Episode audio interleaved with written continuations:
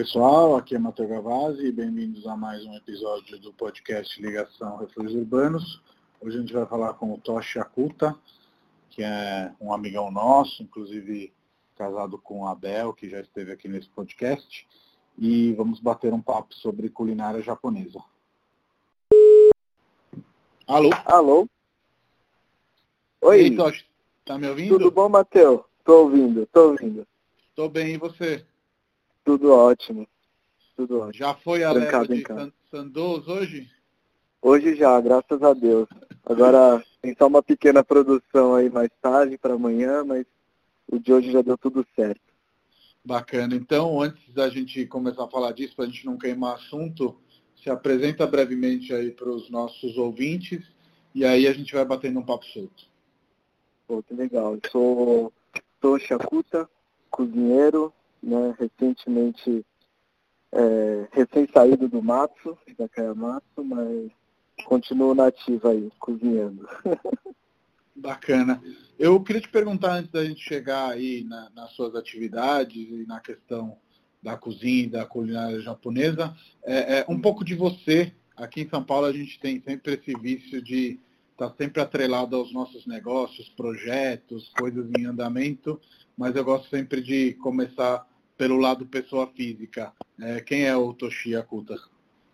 Ah, eu, pô, sou, sou cozinheiro, né, desde sempre, desde os 18 anos, sempre, sempre gostei de cozinhar, sempre gostei muito de compartilhar as coisas, eh, os momentos com a minha família e isso sempre envolveu comida, né, ou alguém cozinhando em casa, ou a gente fazendo uma festa, ou saindo para comer. Acho que isso incentivou muito essa parte da culinária.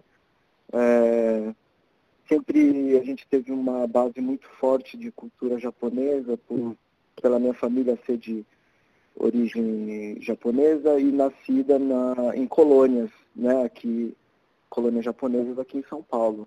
Né? Nossa família é lá do interior de Pompeia, família granjeira, Uhum. É, então a gente sempre teve esse pé na, na cultura bem tradicional, que na, que na minha cabeça não era é, bem tradicional, era simplesmente a vida, né? É, e a gente sempre viveu isso, né?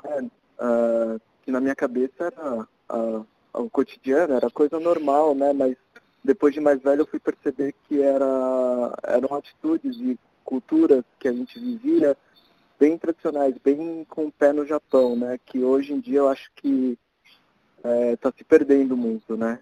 É, Você, Toshi, é Nisei ou Sansei? Eu sou Sansei, sou terceira geração. Você já está na terceira geração. Para quem está ouvindo, é. tem, tem, tem essas maneiras de classificar os imigrantes né, japoneses, desde o Nikkei, que é o imigrante mesmo, e aí Isso. depois é, é, as outras gerações acabam tendo outros nomes, né? Eu acho isso sempre muito fascinante, assim. É, é, é impressionante também, porque mesmo eu sendo a terceira geração né, de, de japoneses aqui no Brasil, da minha família, é, a, gente, a gente percebe que as pessoas da minha faixa etária né, não, não tem tanto contato assim, com a cultura, né? Está se perdendo muito isso. Uh, eu acho que isso faz parte da globalização tal, mas é um pouco triste também, né? Eu acho que é total triste porque, especialmente pensando na cultura japonesa especificamente, ela é uma cultura milenar, né? É, é, é, é uma das poucas culturas antigas ainda que não tiveram rompimento, né? Digamos assim. É, é, é eu acho que essa a, a mistura, né, que acontece no mundo inteiro com todas as culturas, é, ali na, na parte do, do, Extremo Oriente, ali, eu acho que ela é um pouco mais recente, né? Então, é, sofre miscigenação, mas, mas é tudo muito recente ainda. E aqui no Brasil a gente não, não sofreu essa miscigenação, né? A gente recebeu a cultura japonesa da época dos imigrantes e, e a gente foi mantendo essa cultura, né? Tanto é que se você você vai para o Japão, a, a, cultura japonesa é muito mais atual, né? E tanto os japoneses de lá, quando vêm para o Brasil, acham fala assim que a gente parou no tempo, né? Um Japão que, que dificilmente é, você encontra lá mesmo no Japão, né? A gente é uma sociedade que parou no tempo. Você é sabe que lá, lá atrás, quando eu morava em República, é, e a um certo ponto eu acabei tendo uma República, eu hospedava pessoas que vinham do mundo inteiro, e aí certa vez é, é, acabei conhecendo um casal de japoneses que estavam fazendo uma volta ao mundo, e primeiramente, né, uma das coisas da, da cultura japonesa que são é, incríveis por um lado, mas às vezes um pouco exagerados por outra, a questão do trabalho, né? Então eles Sim. me falaram que eles tiveram que se demitir do trabalho, porque era, não era possível pegar, pegar férias por mais do que cinco dias. É, é uma coisa meio assim. É, é, e aí a outra que era incrível é que a última etapa da viagem deles era no Brasil, porque eles passariam um período é, é na comunidade Yuba, né? Que você deve uhum. conhecer, Sim. que é uma das comunidades mais antigas japonesas no interior de São Paulo, que realmente ainda vivem é, é, todas as tradições, todos os jeitos de viver, quase que dos tempos da imigração, né? Um negócio Exatamente. Muito é muito louco e é, e é, assim, é impressionante mesmo é, eles ainda manterem esse, essa tradição, né, essa cultura. E eu, eu acho que é, é a parte mais fascinante, assim, esse, tem os lados ruins né, da sociedade japonesa, mas tem muita coisa legal também que eu acho que deve ser mantida e tenho muita admiração por essa comunidade, viu? Sim, sim, não, é, é, é, essas coisas são incríveis. Eu tive a oportunidade, graças a Deus, de me aproximar. É, falando de história japonesa de cultura japonesa, São Paulo e o Brasil, de uma maneira geral, é, tem um, um, uma grandíssima parte de imigrantes japoneses. Eu acho que estão ali, sem querer criar classificas com é, italianos e outros grandes grupos de imigrantes, e, e, em São Paulo especificamente a gente tem o bairro da, da Liberdade, que é um bairro não somente japonês, né, mas oriental uhum. de, de, de, maneira geral, e onde a gente encontra é, uma Little Japan, a gente pode falar assim, como se fosse uma Little Italy, enfim, é, lugares onde é, a gente tem uma cultura mais viva japonesa, digamos assim. É, eu, eu, eu acho que a Liberdade, ela, eu acho que ela foi um bairro muito mais japonês, né? É, você, você ainda tem algum, alguns pontos muito escondidinhos ali na Liberdade, onde você consegue ter o contato, né, com, com a cultura, uma imersão mesmo de, de Japão no Brasil, uhum. né? E alguns outros pontos, assim, ali na região da Paulista, Jardim Paulista, que também tem alguns lugarzinhos escondidos, falando de restaurantes, onde ainda se preserva muito a tradição, é, que você ainda consegue comer uma coisa e se sentir com um pezinho no Japão. Eu acho que é, tem alguns lugarzinhos escondidos fora a liberdade que, que valem muito a pena também. Mas a liberdade continua sendo um, um antro, né, onde você consegue comer, comprar as coisas que vem de lá. Eu acho que é, que é legal para ter um contato assim, né? Sim. Você sabe que essa sua percepção uh, de que a cultura está se perdendo, eu achei interessante porque eu sempre pensei é, nessas famílias, não vou falar rigorosas, que acho um, um, um, adjetivo exagerado, mas enfim, que curtiam as tradições. Então eu achava que uhum. tinha uma questão de mais proximidade. Achei interessante você falar que, que, que não mais, ou pelo menos não tanto assim. É, então, é, um, assim, vou te falar que de uns anos para cá, a gente percebe muito isso de que a, a, as novas gerações já não têm tanto interesse é, pela própria cultura, né, da, das suas raízes. Eu acho que isso faz parte, acho que faz parte do jogo da vida, você só, é, tem influências do mundo inteiro, principalmente aqui no, no Brasil, que você tem é um país gigante, várias influências de várias regiões, inclusive de outros países, mas eu acho que perdeu um pouco esse negócio do contato, de você tirar um dia, um final de semana e, e ir para um centro cultural, é, falando do Japão, ir para um centro cultural japonês, é, compartilhar os momentos com, com as pessoas, compartilhar cultura, aprender é, a falar japonês, a, aprender a cozinhar. Né? Eu acho que a minha geração assim, é, a, é a última que, que ainda tem um pouco de interesse nisso. Né? Eu já vejo é, as gerações mais novas, meus primos assim mais novos, eu, eu vejo que eles já não têm tanto interesse pela cultura japonesa, né? Eu mesmo não tinha muito quando eu era mais jovem, né? sim, sim. Não, não é. frequentava, é, não fazia essas coisas. Eu matava aula de japonês, é, não ia, não andava com japoneses e só depois eu fui percebendo a falta que isso me fez, né? Você fala japonês? Você foi educado a, a falar ou, ou, não? Só mais eu, coisas culturais? Eu, eu falo um pouco, né, de japonês, mas assim, no começo foi mais por obrigação, porque a gente conviveu muito com a minha bisavó, né? Minha bisavó só falava em japonês, então ela só se comunicava em japonês com a gente e não aceitava que a gente falasse em português na mesa porque achava que a gente estava falando mal dela, né? que ela não entendia. então, a gente aprendia, é, assim, as coisas básicas do dia a dia, nome de verdura tal. Até hoje tem verduras que eu não sabia que existia um nome em português, né? Eu só sabia o nome em japonês e para mim sempre foi isso. É, mas é, esse negócio de falar japonês foi foi meio que forçadamente quando criança. Depois, quando eu era jovem, eu falei, ah, eu quero aprender japonês. A minha mãe mesmo falou assim, ah, mas você não vai usar isso, você não precisa falar japonês. Aí meu pai me deu um incentivo, falou, não, vai lá, faz aula de japonês. Ele fez isso pela, por debaixo dos panos, né? Mas também eu, eu era meio rebelde, assim, eu matava muita aula de japonês. Aí hoje, algum, um pouquinho das aulas que eu assistia hoje fazem muita diferença na minha vida.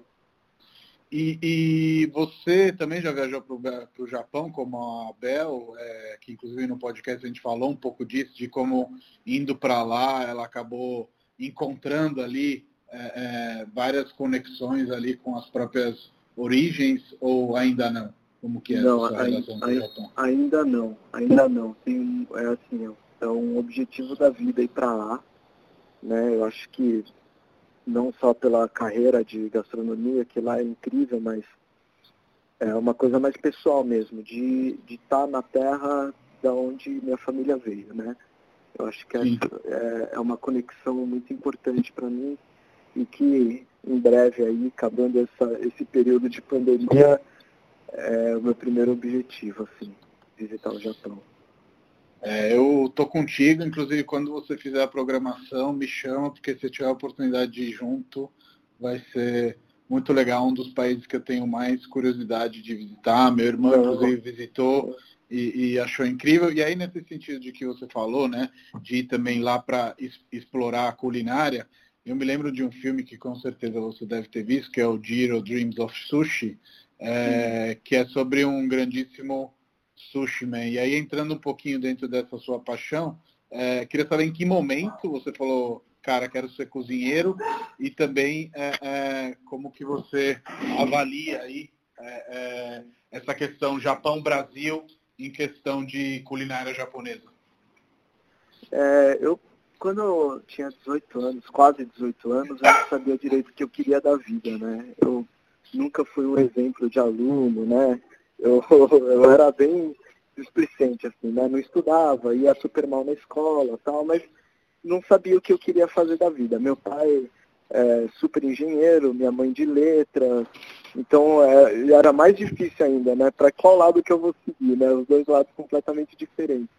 E, e o meu irmão super nerd, super estudioso, mais novo, eu ficava meio perdido. A coisa que eu sabia fazer, que eu gostava de fazer, era cozinhar. Isso eu sempre gostei, porque eu nunca tive é, um, uma, um, um, contato com a cozinha, assim, uma imagem na cozinha de mulher. Porque minha mãe não cozinha.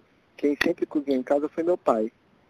Então, para mim era muito natural é, essa presença masculina na cozinha, né? E depois eu fui perceber que era o contrário, né? As pessoas imaginavam a cozinha como uma coisa mais feminina, né? Porque ele está habituado com a avó, sim. com a mãe cozinhando, né?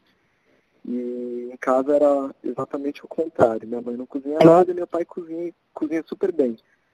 E era uma paixão, eu sempre gostei de cozinhar, acompanhava minha bisavó, me ensinava algumas coisas, minha avó, que eu convivi muito tempo com ela também, então me ensinava a fazer omelete, me ensinava a fazer um tempurá, um bolo. E aí eu sempre gostei. Então eu, eu ia para a escola, fazia marmita, fazia estrogonofe, levava para a escola, meus amigos, putz, cheiro bom da marmita, dividia com eles. Aí tinha professora que eu ia super mal, aí eu fazia uns biscoitinhos e levava para agradar a professora, para ver se eu conseguia uma nota melhor. E aí, quando eu estava com quase 18 anos, foi um toque assim de um amigo meu que virou para mim e falou assim, pô, por que, que você não faz faculdade de gastronomia? Você gosta de cozinhar? Eu falei, meu, mas tem faculdade para isso? Eu nem sabia que existia. E aí ele me mandou um link da, da faculdade para eu me inscrever, falei com meus pais. Meu pai me deu um, um incentivo, falou, vai lá, faz.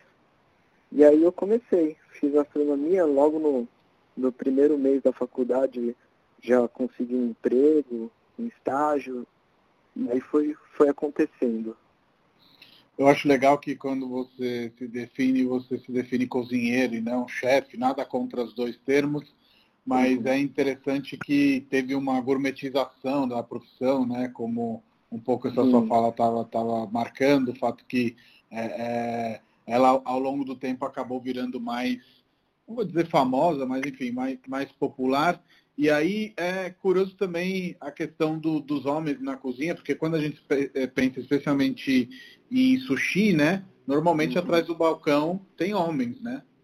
É, eu acho que é uma, é, é uma coisa muito louca, porque quando você está de fora, é, pensando em casa, a gente fala de cozinhar, sempre vem na imagem essa, essa imagem feminina na cozinha, né? Uhum, da sua matriarcal, da, da sua, matriarcal. Avó, é, e aí quando você entra na gastronomia em si, no negócio de gastronomia, você percebe que é um, um negócio muito machista, né?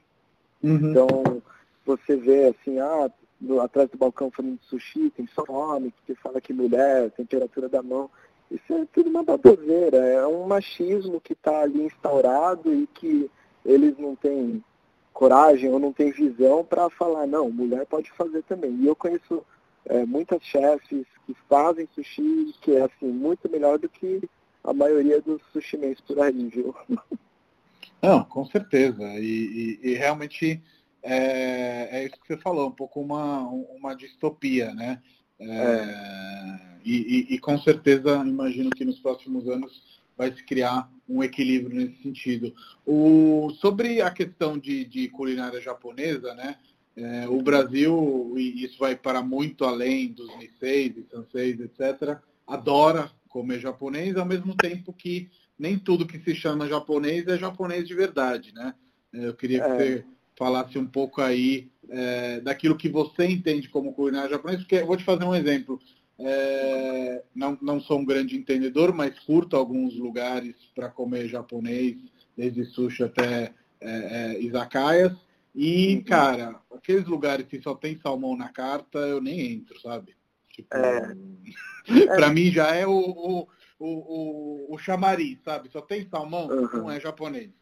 É, é, é uma coisa meio louca, assim, porque a, a culinária japonesa aqui no Brasil, ela começou muito tradicional, né? Fez um, um boom, um, um sucesso enorme, e aí logo já sofreu muita alteração, muita modificação, né? Uma, eu, eu sou super a favor da influência. Eu acho que é necessário, né? Você não pode forçar alguém a comer uma coisa que para você é gostoso, mas para quem está aqui no Brasil não, não vai ser bom, entendeu? Eu acho que tem que ter uma flexibilização, você tem que estar tá disponível às influências.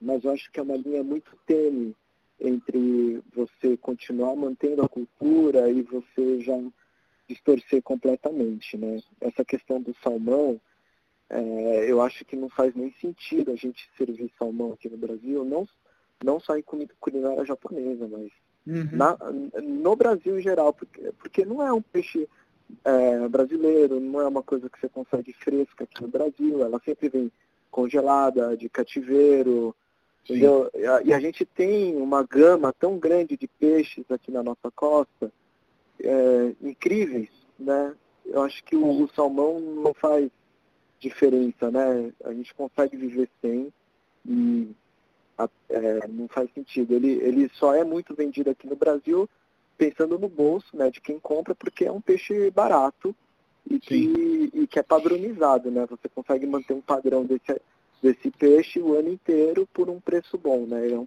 um peixe para brigar, né? Sim, sim, com certeza. É, uma das coisas que eu acho mais interessantes, é isso permeia todas as culinárias, é exatamente essa questão do imigrante ter que se virar com aquilo que ele encontra no novo país, né? Então, eu sou super a favor de, de mudar receitas, entre aspas, uhum. desde que as pessoas entendam os fundamentos, né? Porque senão uhum. não é que você está mudando a receita, você está inventando. É... Mas acho que tem tudo a ver você usar os produtos do lugar e aí, nesse sentido, realmente os melhores restaurantes, independentemente de serem japoneses ou não, são aqueles que têm uma carta sazonal, têm produtos sazonais, tentam apoiar o pequeno fornecedor. Acho que isso faz, é, faz Faz toda a é, é diferença. É, uma, é uma coisa legal para você conseguir sustentar toda a sua rede, né? Desde é, fornecedor é, até quem está comendo. E eu acho, eu acho que esse é um papel importante né, do, da gastronomia, do, da restauração, né? Da, da parte uhum. de restaurantes. Eu acho que essa é, é, o papel, é o nosso papel na sociedade, é de a gente oferecer uma coisa legal para o cliente, mas ao mesmo tempo uma coisa nossa, né? Acho que Sim isso daí que tem que ser mais valorizado. A, a, as influências são super, é, são super aceitas, eu acho que tem que ter influência, mas se você não tiver uma base muito boa, você não está é, você não está fazendo uma coisa legal, né? Você está inventando, né, um prato. Eu acho que para você começar a modificar, começar a influenciar alguma coisa, você tem que ter uma base muito boa e eu acho que é é isso que falta aqui, né? Tô uhum. falando de restaurante japonês, né? Temos muito poucos é, bons cozinheiros com base, né? Para poder criar alguma coisa. Agora, invencionista a gente tem uns montes por aí, né? Sim. Eu não quero generalizar, mas normalmente o bom restaurante japonês, ele dificilmente você encontra lugar é, para chegar e comer. E aí duas razões. Primeiro, porque realmente tem muita gente querendo comer ali. E segundo, porque normalmente ele é um restaurante pequeno, né? Não são é, é, lugares é. para se comer em massa. Eu tenho aí é, um que eu gosto muito, que você deve conhecer, que é o, o Kansuki, é, uhum. Que é muito bacana. Muito bom. E, e, e também queria começar a ir para o lado das izakayas também, né? que são mais, é, você me corrige se eu estiver errado, os bares, né? Que a gente vai encontrar é, no Japão, no sentido de comer um snack e tomar um drink, né? É isso que é o izakaya? É, é isso mesmo. Na, na origem, né, o izakaya, o izakaya na verdade era uma loja de saquê, né? Então era um local onde as pessoas iam para tomar saquê, comprar saquê. E o que aconteceu? É, as pessoas começavam a querer, igual aqui, quando você vai petiscar um pastelzinho no boteco, você quer beber alguma coisa, né? E um, um chama o outro. E aí nessas lojas de saquê, né, no Sakaya, começaram a servir uns petiscos para acompanhar o saquê. Foi aí que começou, é, é daí que vem a origem do izakaya, né? Então você prepara uma comida que é para acompanhar o saquê ou a bebida hoje, né? o namabiro, né, que é o chopp japonês, ou sake, ou o shochu, que é o destilado. E é, essa é a origem do izakaya, né? E vão servir sushi. Né? Geralmente sim, serve sim. os pratos quentes, alguns servem sashimi, né? Mas o sushi não. Um, uma outra coisa que eu acho que é uma intersecção até entre italianos e japoneses, ou enfim, eu adoro, é, é, é o chá. E eu sei que um dos seus primeiros empreendimentos, se não o primeiro, né, que você trabalhou, era uma casa de chá, é isso mesmo? O Kettle. Isso. É, isso daí foi, foi logo no, no início, assim, eu, eu comecei a fazer gastronomia, trabalhei em alguns restaurantes, e aí surgiu a casa de chá, né? A, uma das donas era conhecida da minha mãe, falou que precisava de alguém na cozinha e tal, eu fui para lá. Né? E aí lá foi uma experiência de vida. vou te falar que mais do que aprender a, a cozinhar, a tomar chá, foi uma experiência de vida, porque foi lá que eu conheci a dona Silvia, que é a dona do, do estabelecimento, uma grande mestre de chás, que me ensinou tudo. Tudo, como degustar, desde, desde a colheita, plantio, a fermentação do chá, o cozimento do chá. Ela foi me ensinando tudo e me deu, é, assim, é, tá na moda essa, essa palavra, a carta branca, né? Uhum. para fazer, fazer as coisas lá, criando em cima do chá. Então foi lá que eu tive uh, um contato muito forte com isso, de aprender a tomar chá e aprender a cozinhar com chá, que também era uma cozinha muito impressionante, que me abriu os olhos para muita coisa. Uh, aqui em São Paulo me parece que é ainda raro a gente encontrar casas de chás. Estive agora no início do ano em, em Nova York e é muito comum por lá, independentemente do local em Manhattan, você achar casas de chás japonesas é, ou ligados à cultura japonesa, às vezes fazendo a fusão ali, a fusão, desculpa, ali entre chá e patisserie também, acho é. super super interessante. Aqui ainda não tem essa rota, né? É, aqui a gente tinha algumas casas de chás muito legais, né? Mas o maior problema aqui já é, é o problema cultural, né? Aqui no Brasil a gente está acostumado a tomar chá só quando é doente. Hum. Então, ah, eu tô com gripe, toma um chazinho de gengibre, toma um chazinho de hortelã, sabe? É, a gente tem muito isso ligado, mas é por uma questão cultural, de que chá a gente só toma quando tá mal, ou quando deu uma esfriadinha, ah, vou fazer um chá, que é gostoso. É, mas lá fora, é, na Europa, você Bom, na Inglaterra você tem o, o, a hora do chá, né? Quatro horas sim, da tarde. Sim. É, é uma instituição. instituição é, né? é, uma instituição. Você vai na Ásia, é, na China, que para mim, assim, os melhores chás do mundo são chineses. Lá você tem uma cultura enraizada do chá, é uma cultura milenar, e lá a, você mede a, a influência da pessoa, a, tudo, né? Inteligência, as riquezas dela, pela quantidade de chás que ela tem em casa. Aqui a, a gente é, tem essa, esse pensamento europeu de que são as bibliotecas, né? Quem tem muito livro é uma pessoa muito intelectual, né? Na China, na China é quem tem muito chá. Quem conhece muito chá é uma pessoa muito intelectual. Né? É, um, é, um, é um valor muito pesado na sociedade deles.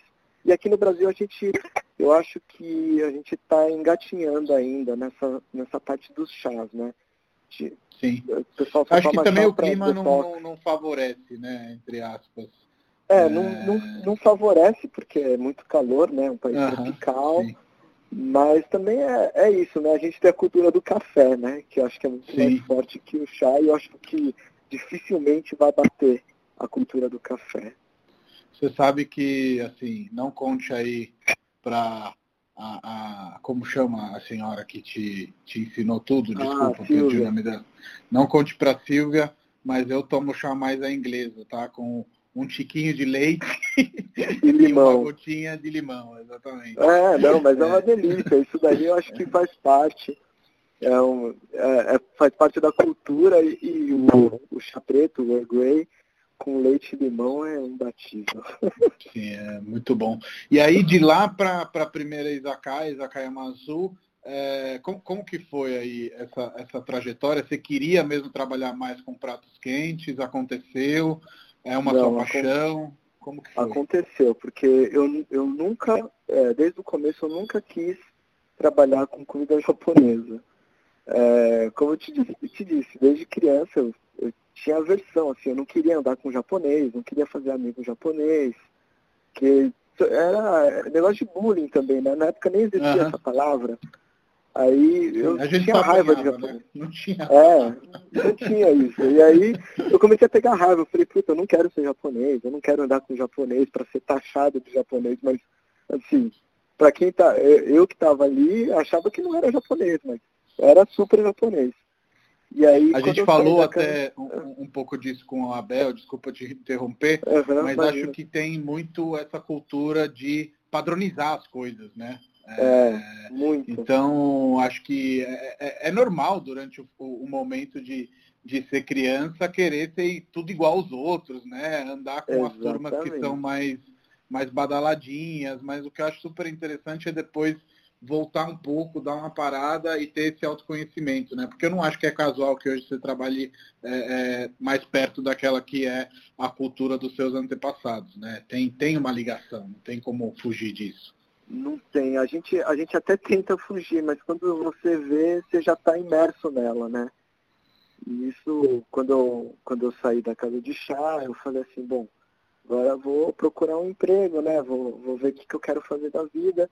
E na época tinha o, eu morava muito perto do Hyatt, do hotel, né? Uhum. E lá tinha um restaurante francês que chama O, chamava, né? Eles fecharam. E era um restaurante francês incrível, com, com o chefe Laurent, que era um cara que eu admirava muito já. Falei, putz, vou, vou lá pro hotel, quero ir lá trabalhar com o Lohan, aprender a fazer as comidas com ele. Na minha época, minha cabeça era alta gastronomia, né? Queria fazer aqueles pratos bonitinhos e pequenininhos, né? E aí fui lá pro hotel, fiz toda a entrevista, depois você fica uma semana fazendo toda, todo o treinamento lá do hotel, e quando eu fui trabalhar, eles me deram o uniforme do restaurante japonês. Aí eu falei assim, putz, não, mas eu queria ir pro restaurante francês, né? Pro O. Aí ele, não, não, não, você tem cara de japonês, você vai pro restaurante japonês. Aí eu e, e, fui, fui trabalhar no, no Kino, que é um restaurante japonês super legal. Na época era muito legal. Eu trabalhei com pessoas incríveis, aprendi muito lá. E foi meu início de comida japonesa, né? E não era comida japonesa tradicional. Era uma comida japonesa mais contemporânea, mas eu te, comecei a ter um contato maior com, com a cultura mesmo japonesa, né? Coisas que eu falava assim, puta, isso daqui eu só comia em casa, nunca tinha parado para pensar, dá para criar em cima disso, fazer uma coisa legal. E isso acho que acendeu uma chama, falar assim, pô, gostei disso, sabe? Gostei disso. Sim. E aí trabalhei lá no hotel. Quando eu saí do hotel, depois de, de um ano, é, eu falei, vou tirar uns, uns meses sabáticos, né? Cansar, estudar, queria viajar. Aí, acho que um, uma semana depois, uma amiga minha falou assim, olha, estou trabalhando num, num Izakaya, lá no Izakaya Issa, na Liberdade. Você não quer ir lá, tal? É, só para conhecer, ver como é que é. Eu falei, não, vamos lá. Aí eu fui, aí foi que eu conheci a dona Margarida, assim, a segunda mãe. Ela já chegou para mim e falou assim, ó, amanhã então você chega a tal horário, já entra na cozinha, você vai aprender a cozinhar e depois eu vou te apresentar meu filho, que ele vai abrir um zacaiá lá em Pinheiros, eu quero que você vá para lá. E aí Pronto. começou tudo. E começou tudo. e cara, é, é, um pouco como a gente vê no, no Giro Dreams of Sushi, a questão da retidão, a questão das regras, a questão do progresso. Tem um pouco isso dentro da, da cozinha japonesa, mais do que em outras? Ou o filme é um pouco também uma exageração? Bom, a, a, a cozinha japonesa é um pouco diferente da cozinha ocidental, né? O modo de trabalhar. Você geralmente não, não, não chega no cara e fala assim, ó, você vai ser saladeiro. Você veio aqui só para fazer salada. Uhum. Não, você, você entra num restaurante e o chefe parte do princípio de que você não sabe nada, né? nem segurar na faca. Então, você vai fazer de tudo. Né? Vai lavar a cozinha, vai lavar banheiro, vai cortar as coisas, vai cozinhar, vai montar pratos, tem que fazer de tudo. E durante esse Sim. processo, ele vai é, te dando mais espaço, né, para fazer as coisas. Então fala, chega um momento que ele fala assim, pô, é, não precisa mais lavar o banheiro, agora você foca um pouco mais em refogar a carne. E aí ele vai te ensinando de pouco em pouco, é uma, é uma coisa muito. É uma criação mesmo, né, que eles uhum. fazem com você. Sim. A cultura japonesa faz isso. É, é, é sim muito exigente, né? Não, é, não se permite muitas muitas falhas durante o processo, né? Tanto de horário, eles, é, eu acho que é a cultura mais rígida com horário que eu conheço.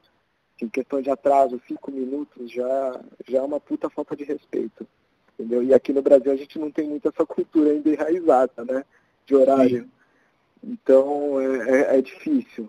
Aí tem a dedicação.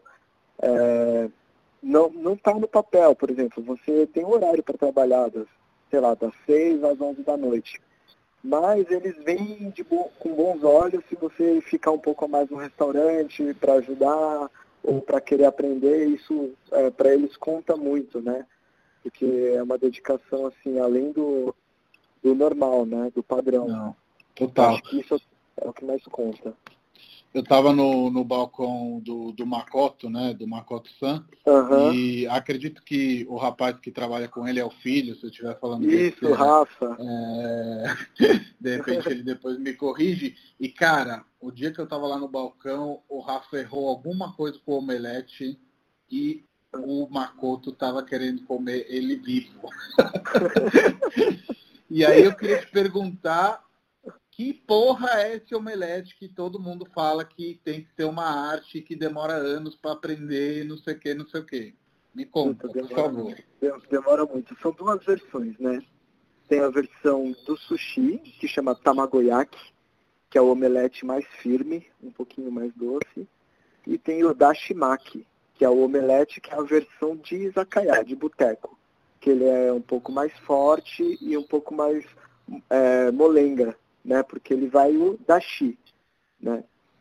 É, tamago é ovo e tamagoyaki é ovo grelhado, é omelete, né?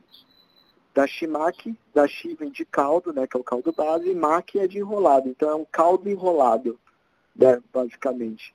E são essas duas diferenças. Agora, a dificuldade de fazer os dois é impressionante, demora muito mesmo para aprender. Então, são, são folhas, é quase como se fossem mil folhas de ovo que você vai é, grelhando na frigideira, enrolando é, folha por folha até ele ficar alto e ficar numa consistência uniforme, virar tipo um pudim. Né? É, é. É, é, delicioso de se comer, só sei isso. É, é delicioso, mas dá um puta trabalho. Já, eu demorei muito para aprender. Teve uma época em casa que meus pais comiam omelete todo dia, não aguentavam mais comer, porque eu chegava em casa, assim, depois do restaurante, onze e pouco da noite, meia-noite, e começava a fazer omelete para treinar. Matei muito omelete no peito na hora de virar a frigideira. Mas isso confirma como que para ficar bom em alguma coisa são muitas horas de voo, né? Eu acho que é, não, não, tem muito como ser diferente disso. Agora, uma coisa que no Izakaya a gente encontra bastante, né? É a fritura, né? Que no caso seria a tempura, que me parece que é uma outra arte, né? É, é, é o conta um é pouco. É uma, o tempura é uma arte, assim, acho que é uma das coisas mais impressionantes na culinária japonesa. Dentro dos pratos japoneses, o tempura é um dos mais complicados, assim, de, de se preparar, porque ele é muito simples de fazer. E eu acho que quanto mais simples, mais difícil. Né? Ele leva três ingredientes que é água, ovo e farinha. Só que você tem que ter a proporção certa de cada coisa, a temperatura do óleo, o tempo de fritura, o, o manejo dos alimentos antes de passar na massa. Eu acho que o tempurar é uma arte assim para poucos, né? Eu não sou o melhor dos tempurás. Para mim, assim, o melhor tempurar que eu comi é do Sérgio, ali no Zakayamatsu. É uma arte para poucos, impressionante. É, é, é, eu, eu, acho demais, agora está me dando até fome, uma, uma sensação aqui de água na boca. É, qual, qual, qual, que é, é o, o, motivo, se você puder falar, que te fez sair da Izakaya e contar um pouquinho aí do, do Sandô também, é, que é o seu novo empreendimento? É, então, é, eu, eu já estava planejando sair do, do né? Isso daí, eu já estava conversando com, com o dono já há um tempo, e aí aconteceu todo esse negócio da, da pandemia que me, é, que me fez é, acontecer, né? Acho que tinha que acontecer isso para dar um novo passo. Né? O, o sanduíches foi é uma coisa que surgiu, assim, não, não, veio nem da minha ideia, foi ideia da Bel, o sanduíche. Uhum. eu, tava, eu tava super perdido, é, quando eu já estava é, saindo do Izakaya, eu falei assim, e agora o que, que, eu vou fazer? Como é que, como é que a gente vai pagar as contas? Eu não, não vou poder sair de casa, a Bel é super grupo de risco, eu não posso pôr ela em risco. Como que eu vou fazer isso? E aí a Bel deu essa ideia de fazer sanduíches, coisas que dava para fazer em casa. Né? Sim. E aí começou. Começou, estamos vendendo. Não era o, o projeto que eu estava em mente, mas se der certo, de repente a gente continua muda de projeto. é, muda o projeto e continua com isso. Mas tem uma cultura do sanduíche no Japão, porque para mim foi uma, foi uma coisa nova. Eu queria saber se tem mais a ver, sei lá, com o mundo dos trabalhadores, se eles levam como os italianos levam para o trabalho sanduíche, enfim, qual que é a cultura do, do sandô no Japão? Porque eu confesso que o primeiro sandô que eu comi na vida foi o seu. É, o sandô ele, ele é uma influência no Japão, né? Não é uma originária de lá, mas é uma coisa que já tem há muitos anos no Japão, né?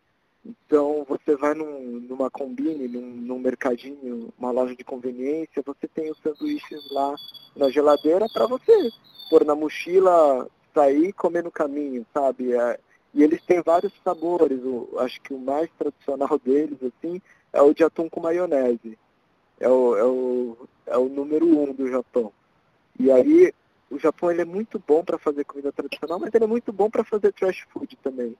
E, e eles gostam de se especializar numa coisa. Então, criaram sanduíche e começaram a fazer de milhares de sabores e que começou a conquistar as pessoas fora. Né? Você vai no, no Izakaya, você já tem vários tipos de sanduíche é, vendendo, né? Ou com milanesa de porco, ou, ou com, com camarão, até com fruta. E aí virou muito comum comer esses tipos de sanduíche no trem, no trem bala. Uhum. É, um dos pratos mais tradicionais de trem-bala é o sanduíche. O sanduíche de milanesa. E aí, no caso, isso que eu ia te perguntar, alguns elementos da izakaya vão para dentro do pão, é isso mesmo? Isso, isso. Que aí você começa a pensar nas coisas que são legais de comer, por exemplo, com arroz, que dá para você substituir pelo pão no sanduíche sem ter que sujar a mão, sem ter que usar talher, né? Bem na ideia do, do hambúrguer, né? Uhum, sim, sim. E você tem três sabores hoje e dois deles levam ovo. O ovo está sempre ali é, é, central, né, na culinária japonesa, ou estou enganado? É, o, o Japão ele tem essa cultura de comer ovo, comer carne de porco, né, frango, porque é um país muito montanhoso. Você não tem áreas, é, geograficamente é um país que, é, que dificulta ter pasto para criar vaca. Né? Então, culturalmente sempre se comeu animais menores que dê para você criar, né? Porco, galinha. Então isso vem muito da cultura mesmo japonesa, né? E o ovo é uma adoração no Japão, né? Todo mundo come ovo, principalmente ovo cru, que é o meu preferido. e uma, uma parceria que eu vi que você está tendo para fazer o sandô é que o, o, pão ele é produzido por uma amiga, é isso? Isso, é a Virgínia Oda, ela super padeira. Eu, eu nem, nem sabia que ela fazia pão, né? Não conhecia ela. E aí um amigo meu que está me ajudando também nesse projeto, que está fazendo as entregas para mim, ele falou, meu, manda mensagem para Virgínia, ela é irmã da Carol Oda, que é uma outra conhecida nossa, que trabalha com cerveja. E ela faz o pão japonês. Eu falei, putz, mentira mandei mensagem para ela, falei, meu, quero esse pão aí. E aí começamos. Agora a gente está fazendo um sanduíche é, bem, bem japonês, assim, pão japonês, ingrediente japonês, está ficando bem legal. E quem quiser pedir, como que faz, Toshi? Aí para pedir eu tenho a página lá no Instagram, né, que é o Amo, Amo Testando, é, ou pelo meu Instagram pessoal mesmo, pode mandar mensagem lá, Toshakuta, e aí eu anoto o pedido, eu faço as entregas de terça a sábado, né? E aí uhum. você pode reservar com antecedência, um, dois dias antes eu já deixo marcado e no dia seguinte a gente já faz as entregas. E quais são os sabores aí que estão disponíveis nesse momento? Eu imagino que eles vão mudar, vão se alternar, mas nesse momento o que, que você faz de bom? Ó, no momento a gente tem o sanduíche, o tamagossando, que é o de ovo, né, com, com molho verde, receita da Bel da família dela, segredo dela. É, tem o karage sando, que é um sanduíche com frango frito, japonês bem típico de Zakaya. Aí eu faço ele com, com repolho e maionese. E o karesando, que é um sanduíche de curry japonês, né, que vai com um ovinho cozido com a gema mole no meio. E agora, de toda terça-feira, estou fazendo umas empadinhas de curry também, que estão bem boas. Eu ainda não provei as empadinhas, mas os três sanduíches eu provei e, enfim, acho que é bom vocês pedirem porque eu não sou um crítico gastronômico, então me faltam as palavras, sou mais uma pessoa que realmente é, é, curte comer. E aí, falando em comer, quais são os restaurantes onde você curte comer? E aí pode falar de alguns japoneses, mas pode também fugir dessa linha se você quiser citar algum fora aí desse pano de fundo. Putz, restaurante tem tantos que eu gosto. Assim, japoneses eu adoro uh, o Izakaya Issa, né, na Liberdade. Adoro o Quintaro, que também fica ali na Liberdade, que é um botecão muito bom. Uhum. Uh, gosto muito do Don Chan, que é um izakaya barra karaokê, ali nos Jardins também, comida ótima. Adoro o Maruchan, para mim, melhor lamen de porco disparado ao dele. Né? O pessoal do Hirá aqui na Vila Madalena também está fazendo uma comida excelente. Sempre que dá eu tô lá comendo. Agora não mais, né? Mas quando voltar aí pós-pandemia quero voltar para lá. É, fora de circuito japonês, assim, eu gosto muito de comer no, no Pio, né, um restaurante italiano ali na Ferreira de Araújo. É, comi muitas vezes muito bem ali no, no Petit Rosso, né, a comida ótima. Italiano, sim. Italiano, sou muito fã de comida italiana, então é, são lugares que eu gosto de frequentar. Né? Mas em geral, assim, boteco também é, é sempre uma boa pedida, umas porções de pastel, polenta frita. Não, com certeza. E está sendo um momento esse, né? Onde a gente está aprendendo a fazer em casa as coisas que a gente gosta, né? Outro dia a gente fez uns pastéis aqui de palmito que ficaram incríveis porque não vou ficar esperando o fim da quarentena, né? Para poder comer de novo. É, exatamente. Eu acho um, que um pastelzinho. Eu acho que pós-quarentena vai ser muito isso também. A gente vai começar a valorizar mais a cozinhar em casa, né? cozinhar para os amigos. Eu acho que a gente vai começar a valorizar isso mais do que sair para comer, né? É, sim, sim. Eu, acho, eu acho que é uma mudança muito importante para todo mundo e para a gente da, da gastronomia também, de mudar um pouco a cabeça, pensar em novas formas de trabalhar, de oferecer o serviço, que eu acho que muita coisa vai mudar, né? Principalmente Zacaiá, que é um lugarzinho muito fechado, todo mundo coladinho um do lado do outro. Sim. É, muitas é, coisas deveriam ser repensadas. A gente vai, vai mudar, imaginei, várias atitudes, né? No início do ano, é, como eu te falei, fui para Nova York, e aí você vê que os orientais, de alguma maneira, já têm a questão da máscara, né? Porque já passaram pela SARS, já passaram por outras doenças que, que pegaram mais forte na parte, no hemisfério mais oriental do mundo. E aí você vê que o hábito vem, né? Ou seja, hoje eu já me pergunto, Mateu, quando você for usar metrô amanhã, você vai usar máscara? E, cara, em qualquer lugar do mundo eu vou usar máscara. Tipo, mas sem, é. sem dúvida nenhuma, mas não tanto pelo medo do contágio. Tanto pelo que eu entendi agora, graças a todo esse período, e máscara na máscara, que se você usa máscara, você evita contagiar os outros de qualquer Exatamente. coisa que eventualmente você esteja carregando é, é, naquele momento, aí todos estão seguros, digamos assim, né? Porque essa questão da máscara também, sem se a gente aprofundar tanto aí é, é, no assunto, foi uma novela, né? Coloca, não coloca, uhum. precisa, não precisa, e no final todo mundo entendeu que se todo mundo usar, o contágio é, é reduzido, é porque você não passa. Exatamente, eu acho que isso daí vai ser uma cultura que a gente vai adquirir que vai virar o, o comum aqui, né? Como em outros países. Todo mundo Sim. de máscara na rua. Aí você falou o, o, do, do karaokê, né? Que é uma coisa, uhum. uma, uma das coisas que é, é, vejo como trends aí entre os jovens, inclusive o, Tóquio aqui em São Paulo, né? Que traz uhum. esse modelo exatamente de karaokê japonês. Mas eu vou usar o karaokê para te falar de outra coisa que eu acho muito curiosa, queria saber de você, que é a paixão dos japoneses por beisebol e eu sei que você ah. joga também. Me conta um pouco disso. O, é, o beisebol é o futebol do japonês, né? É um esporte, é um esporte assim, acho que depois do sumô no Japão, ou se é o sumô ou o beisebol, eles brigam ali entre os primeiros lugares do, do Japão, como esporte nacional. Né? Eu, eu nunca, nunca fui de jogar beisebol, né? Eu nunca, nunca joguei beisebol quando eu era criança.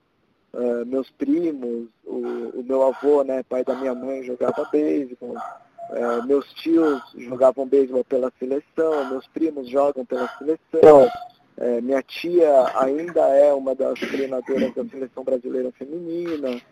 Então, é, é, uma, é uma cultura que sempre teve na minha família, mas é que eu nunca fui ligado. E aí, é, recentemente, um, um, amigo meu falou assim, pô, tô montando um time de beisebol, vamos lá jogar? Aí eu falei, cara, eu não, eu não sei jogar beisebol, mas vamos lá, vamos tentar, né? Eu já, já queria conhecer e tal, e, e comecei. Comecei a treinar, comecei a jogar. Foi uma paixão que pegou de um jeito que eu falei, caramba, né? é, um, é um esporte legal de, de participar, é um esporte para quem está de fora, é um esporte demorado, é um esporte chato, mas para quem está jogando ali é muito legal. E é uma, e é uma das culturas que está se perdendo no, no Brasil. Né? A gente, na verdade, começamos essa liga de beisebol, a Liga Desportiva de Beisebol, para reativar os times, né? Então, é, somos todos jogadores mais velhos, né? É, porque os times juvenis e mirim estão sumindo do Brasil. E o Brasil já foi potência no beisebol. Né? Olha só. Uma, o Brasil teve muito jogador que foi jogar fora, teve muito, joga, muito time é, de muita qualidade aqui no Brasil e que hoje estão abandonados, né? Porque os, os mais jovens não, não querem tirar um, um domingo para ir treinar, acordar às 5 da manhã para ir treinar no campo, né? Então, é, e é o que você falou também, ele, ele é um esporte menos imediatista, né? Ele não tem um tempo de duração, ele é um esporte estratégico. É. É, então, ele realmente é um pouquinho mais complexo também, né? De ser é, entendido, é, mas ao mesmo tempo muito interessante de ser jogado, como você falou. É, é, interessante porque ele é um esporte que ao mesmo tempo é coletivo, ele é individual. Né? Uhum. Você tem que jogar pelo time, mas quando é você que está jogando, é, você é o time, né? Então é, é, é, muito louco isso. Eu acho que o beisebol é um esporte super saudável e, e, e, gostoso porque você, é um esporte muito democrático. Você consegue jogar com pessoas de várias faixas etárias, pessoas de, é, de inúmeros tipos, né? Por exemplo, você não precisa ser um cara super fitness para jogar beisebol né? Então, é, teve até recentemente uma crítica de uma, uma jornalista esportiva que, que falou que beisebol não é esporte, onde já se viu esportista jogar de boné e ter barriga, sabe? E aí hum. ela foi duramente criticada, que a gente falou, meu, beisebol é esporte, independente de se você está é, é, tá dentro dos padrões esportivos, né, de beleza ou não, se você usa boné ou não usa, até aí tênis tem gente com boné, golfe tem gente com boné. Então, é, é, muito legal, assim, eu acho que é um dos esportes mais democráticos que a gente tem é o beisebol. Sim, com certeza. Porque tem vários papéis, né, que você vai é, desempenhar e eu acho que isso é o significado de time, né?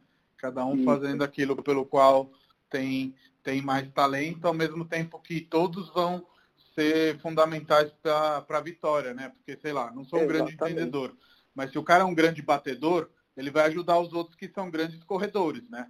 Exatamente. Então é um, é um conjunto da obra, né? É, e geralmente o melhor batedor nunca é o melhor corredor. Geralmente Exatamente. o melhor batedor é o mais fora de forma. Só que mais bem. Exatamente. Eu queria te agradecer demais aí pelo nosso papo. Foi muito bom conversar com você. E tomara que a gente possa se ver em breve. Já fica o convite aí para vocês virem em casa aqui fazer um jantar japonês e depois, sim, japonês, boa noite, italiano. E aí depois eu vou provar alguma das suas iguarias aí com vocês.